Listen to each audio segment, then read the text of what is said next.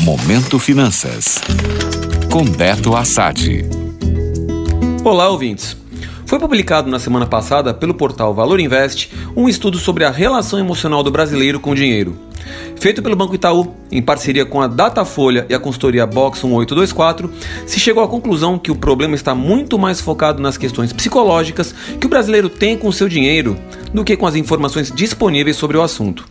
Foram ouvidas um pouco mais de 2 mil pessoas de todas as classes, com idades entre 16 e 65 anos. E alguns desses dados são ao mesmo tempo curiosos e preocupantes.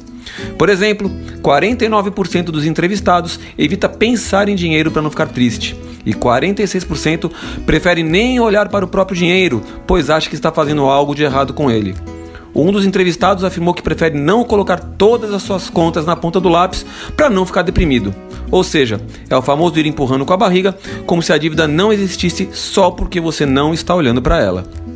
A maior ironia do estudo é que metade acha de extrema importância falar de dinheiro, mas apenas de maneira superficial. Quando é para falar a sério do assunto, a maioria desconversa. O estudo ainda tem muitas outras características interessantes, que mostra bem as raízes culturais, sociais e familiares que levam o brasileiro a agir dessa forma com suas finanças.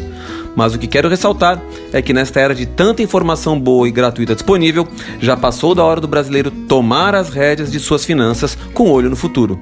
Se você pretende ter uma vida mais confortável na sua aposentadoria, este tipo de passividade não vai ajudar em nada. Pense bem nisso quando for olhar seu extrato da próxima vez. Gostou?